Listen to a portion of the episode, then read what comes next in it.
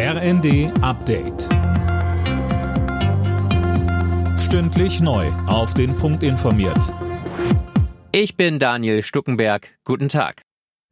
Boris Pistorius wird neuer Verteidigungsminister. Bundeskanzler Scholz hat den bisherigen niedersächsischen Innenminister als Nachfolger von Christine Lamprecht vorgestellt. Er soll übermorgen vereidigt werden. In der Ampel wird die Personalie begrüßt, Pistorius sei erfahren und anerkannt, so die ersten Reaktionen. Die Opposition ist dagegen weniger zufrieden. CSU-Chef Söder sagte, Offenkundig war es nicht die erste Wahl, denn beispielsweise mit Frau Högel wäre eine sehr erfahrene Kennerin der Truppe da gewesen. Aber ich wünsche ihm trotzdem alles Gute. Jetzt steht schon der erste NATO-Gipfel an. Es gibt eine Menge an, an Arbeit und jetzt muss schleunigst umgesetzt werden. Es ist schon viel zu lang Zeit vertan worden.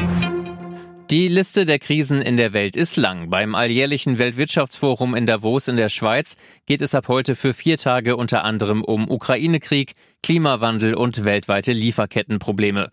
Aus Deutschland werden heute Finanzminister Lindner und Wirtschaftsminister Habeck erwartet. Habeck sagte bei Welt, Wir haben schrumpfende Demokratien, wir haben soziale Ungerechtigkeit, die Klimakrise schreitet voran, aber wir haben die finanziellen Ressourcen, wir haben das technische Wissen, wir haben jede politische Erfahrung, wir können das alles meistern, wir müssen es auch nur wollen. Und dafür ist Davos dann auch der richtige Ort, dieses Wir wollen es angehen, vielleicht in die Tat umzusetzen.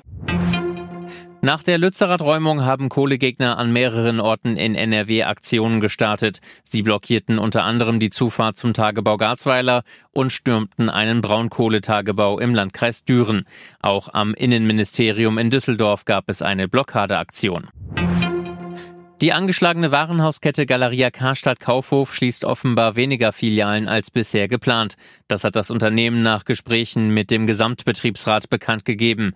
Zuletzt hieß es, bis zu 90 der 131 Filialen seien von der Schließung bedroht.